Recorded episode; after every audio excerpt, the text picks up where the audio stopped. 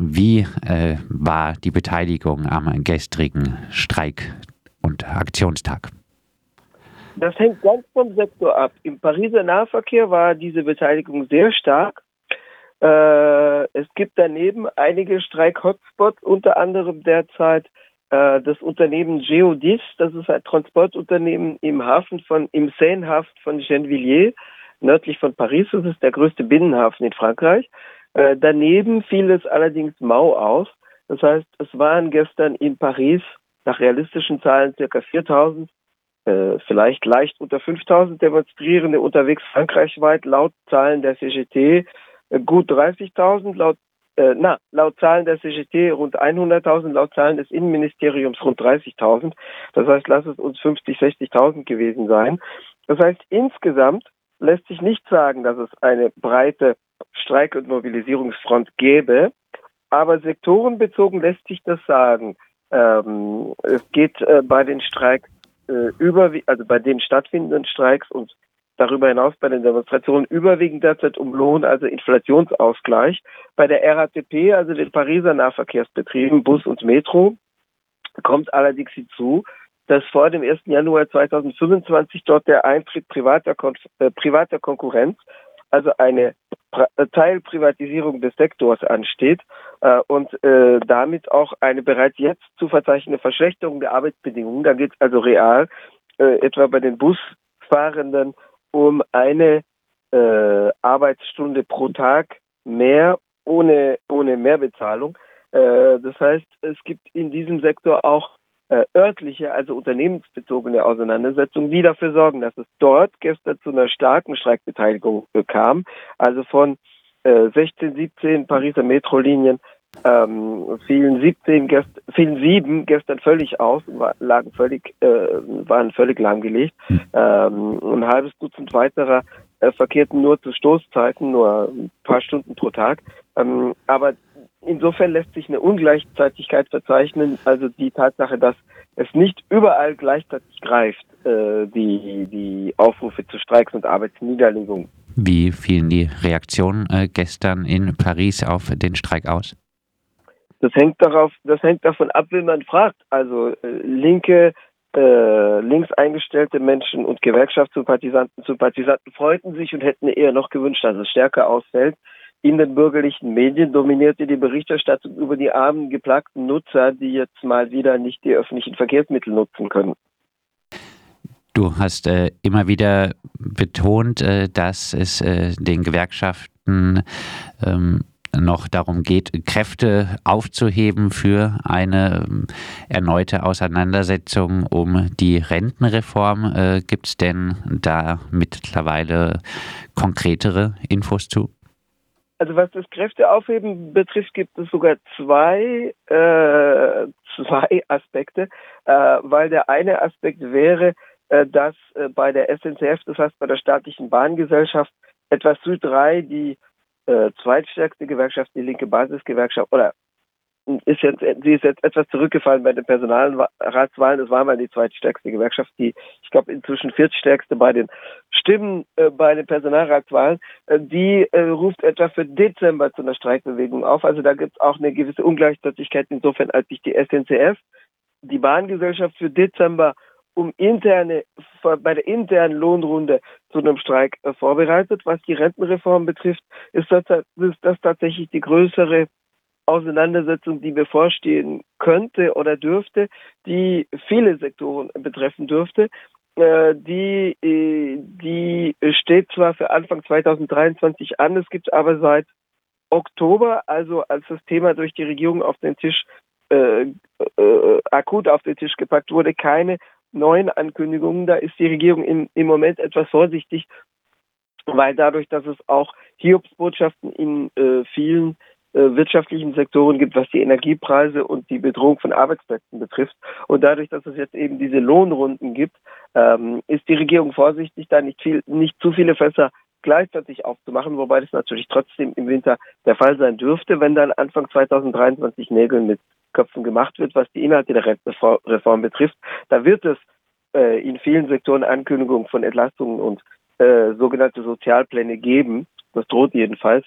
Das heißt, dass das zusammenkommt, äh, und dass da viele Ankündigungen äh, gleichzeitig eintreffen, das dürfte trotzdem stattfinden. Aber im Moment ist die Regierung da vorsichtig. Das heißt, es wird eher hinter den Kulissen verhandelt. Die letzte Ankündigung war Anfang November, in den ersten Novembertagen, dass Emmanuel Macron sagte, also gut, als Kompromisslinie wäre ich bereit zu sagen, wir heben das gesetzliche Mindestalter nur in Anführungszeichen auf 64 an, derzeit 62. Wir heben das gesetzliche Mindestalter nur auf 64 an und nicht etwa auf 65, wie Regierungssprecher Olivier Véran angekündigt hatte, also im Auftrag von Macron selbst, oder 67, wie andere Politiker des Regierungslagers es vertreten, etwa Ex-Premierminister Edouard Philippe, wenn im Gegenzug, so die Ankündigung von Macron Anfang November, wenn im Gegenzug eine stärkere als die bisher geplante Anhebung der Beitragsjahre stattfindet. Also im Moment sind 43 Beitragsjahre für eine volle Rente erforderlich. Ähm, das äh, könnte äh, noch äh, angehoben werden. Also im Gespräch waren 44 oder 45. Macron sagt, okay, also wir bleiben bei nur 64 beim Mindesteintrittsalter, wenn dafür die Zahl der Beitragsjahre stärker steigt, was natürlich äh, den Aspekt äh, des Eintrittsalters neutralisieren würde, wenn man mehr äh, Beitragsjahre dafür benötigt, weil die muss man ja auch erstmal zusammen äh, bekommen. Also da wird hinter den Kulissen verhandelt, aber es dürfte keinen Kompromiss geben mit den äh, mit äh, der Mehrzahl der Gewerkschaften, also mit der oder Gewerkschaftsverbände, Gewerkschaftsdachverbände, also etwa der CGT und Forst Ouvrière. Äh, Kompromisse könnte es geben mit der äh, bei den Wahlergebnissen derzeit stärksten Gewerkschaftsvereinigung, also der rechtssozialdemokratisch geführten CFDT, dem seit wenigen Jahren bei, bei Wahlergebnissen stärksten Gewerkschaftsbund, historisch zweitstärksten. Ähm, die CFDT ist im Moment noch verbal radikal auch dagegen und sagt, nein, nein, wir, wir werden da äh, wir werden da nicht nachgeben bei Rentenpolitik, aber auf solche Deals wird sich die CFDT wahrscheinlich einlassen. Seit 1995 hat sie sich auf jeden Deal eingelassen.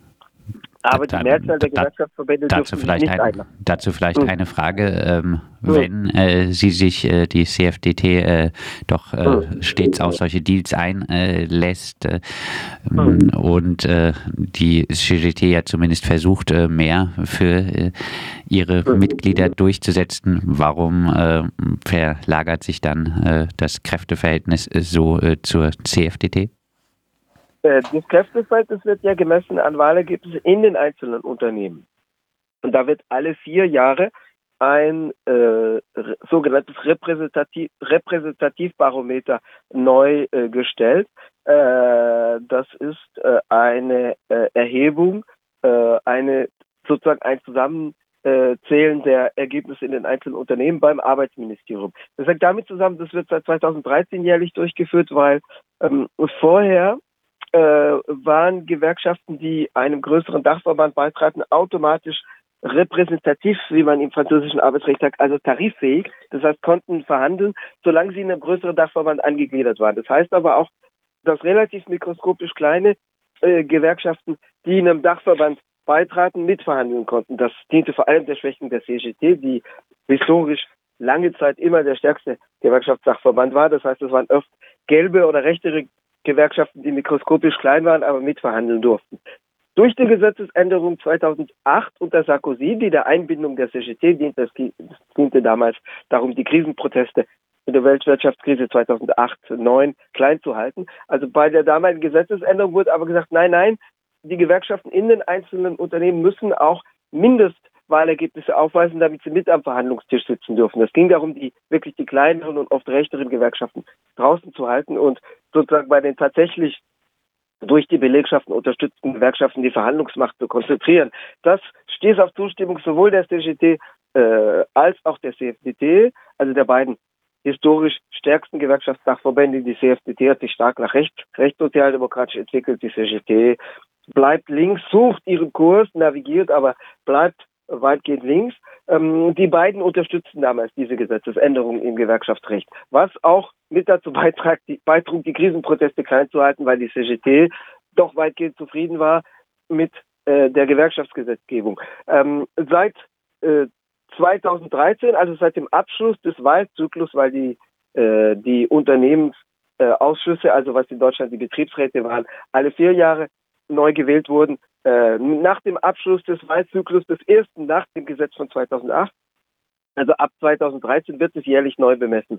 Und in den einzelnen Unternehmen hat die CFDT oft, äh, vor allem dort, wo das Kräfteverhältnis schlecht ist, größeren Widerhall. Deswegen, weil sie auftritt und sagt, wir sind realistisch. Das heißt, das Kräfteverhältnis ist schlecht. Mit kämpferischem Auftreten kann man in einzelnen Unternehmen und unter, ähm, unter dem Druck der Drogen mit dem Wegfall von Arbeitsplätzen zum Teil nicht mehr viel rausholen. Die CFDT tritt dann auf und sagt, wir machen das Realistische möglich. Wir, äh, wir schließen notwendige Kompromisse. Das wird zum Teil honoriert, dort wo das Kräfteverhältnis schlecht ist, weil man, weil sich ein Teil der des Personals der Belegschaften sagen, mit kämpferischem Auftreten gewinnen wir gar nichts mehr, dafür haben wir das Kräfteverhältnis nicht. Und das Kräfteverhältnis ist tatsächlich nur dann gut, wenn sektorenübergreifend äh, gekämpft wird, weil dann die Sektoren, wo die Gewerkschaften schlechter aufgestellt sind, sie stützen können auf Zugpferde, also auf die Sektoren, die loslegen können. Historisch war das auf der Transportsektor, historisch war es auf die Eisenbahn. Ähm, und äh, in den einzelnen Unternehmen sieht es aber oft schlechter aus, weil die Gewerkschaften dort gar nicht mehr so stark verankert sind. Und deswegen widerspiegeln diese Wahlen die also Unternehmen für Unternehmen stattfinden, aber wie gesagt, deren äh, Durchschnittsergebnisse alle vier Jahre erhoben werden, weil da sich dann bemisst, welche Gewerkschaften auf nationaler Ebene mit am Verhandlungstisch sitzen dürfen, wenn die Regierung verhandelt. Ähm, da ist aus diesem Grund die CFDT vorbeigezogen an der CGT vor nunmehr vier Jahren. Werner, äh, nochmal generell auch äh, zu den derzeitigen Protesten und äh, Streiks.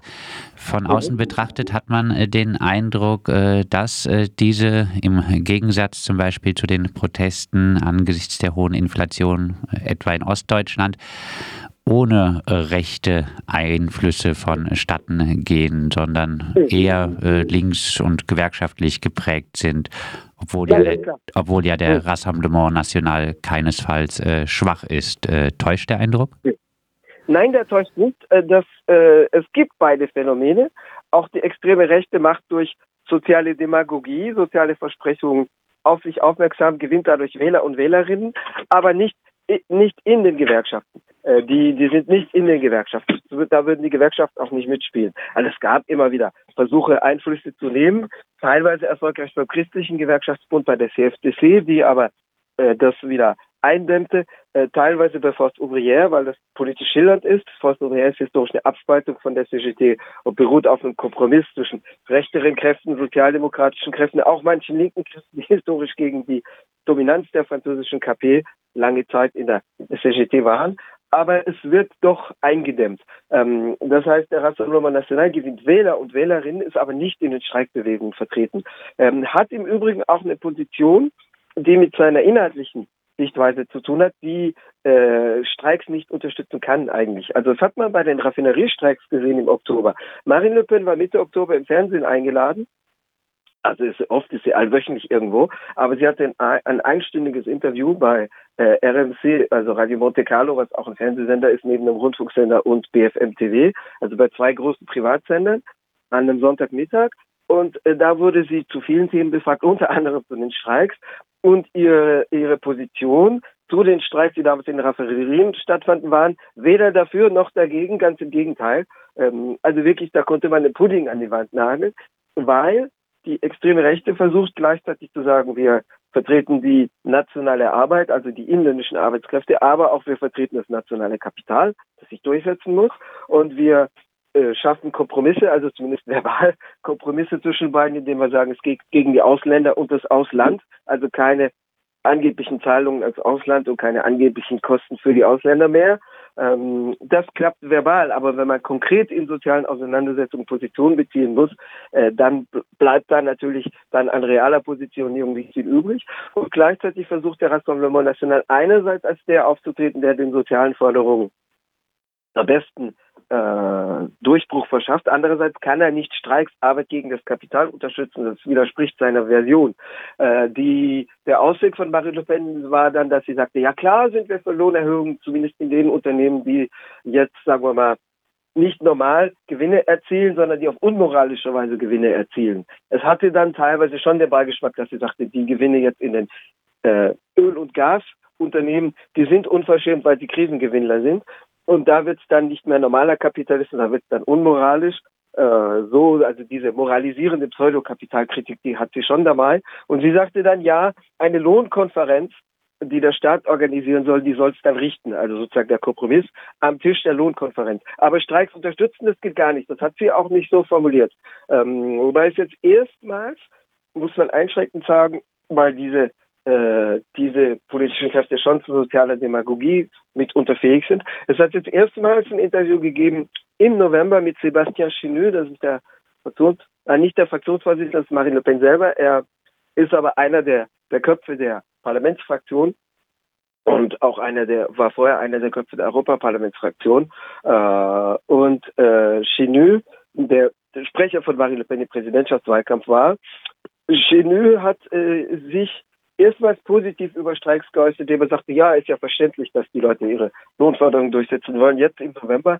Aber das ist nicht die reale Position der Partei. Dann äh, abschließend äh, mit Bitte um eher äh, kürzere Antwort. Äh, hm. Wie ähm, ja, wird es äh, weitergehen mit äh, den äh, Streiks und äh, sozialen Protesten angesichts äh, der Inflation und äh, dem Winter mit drohenden Energieproblemen angesichts immer weiter ausfallenden AKW? Sicherlich und auf jeden Fall. auf jeden Fall. Das Problem ist eher, dass es im Moment Sektor für Sektor stattfindet. Also gestern war der Nahverkehr sehr stark im Streik und also tatsächlich mit auch spektakulären Ausfällen von Nahverkehr. Im Dezember wird es die Lohnrunde bei der Eisenbahn, also bei der SNCF geben. Also Sektor für Sektor, was bisher nur unzureichend gelungen ist, ist das zusammenzuführen und zu bündeln. Äh, in dem Sinne, dass 100.000 D gleichzeitig auf die Straße gehen würden und gleichzeitig sozusagen in den Unternehmen, äh, aber gebündelt äh, für, für diese Forderung kämpfen. Also es ist eher noch so, dass es zwar viel Bewegung gibt, aber dass die nicht zusammenkommen, äh, also äh, in einem Punkt sich bündeln an einem Tag, äh, was das Kräfteverhältnis bessern würde, wenn es der Fall wäre. Das äh, sagt unser Frankreich-Korrespondent äh, Werner Schmid. Wir haben mit ihm gesprochen über äh, den gestrigen Streiktag, insbesondere im äh, Pariser Nahverkehr und äh, auch äh, grundsätzlich über die derzeitigen Proteste und Streiks.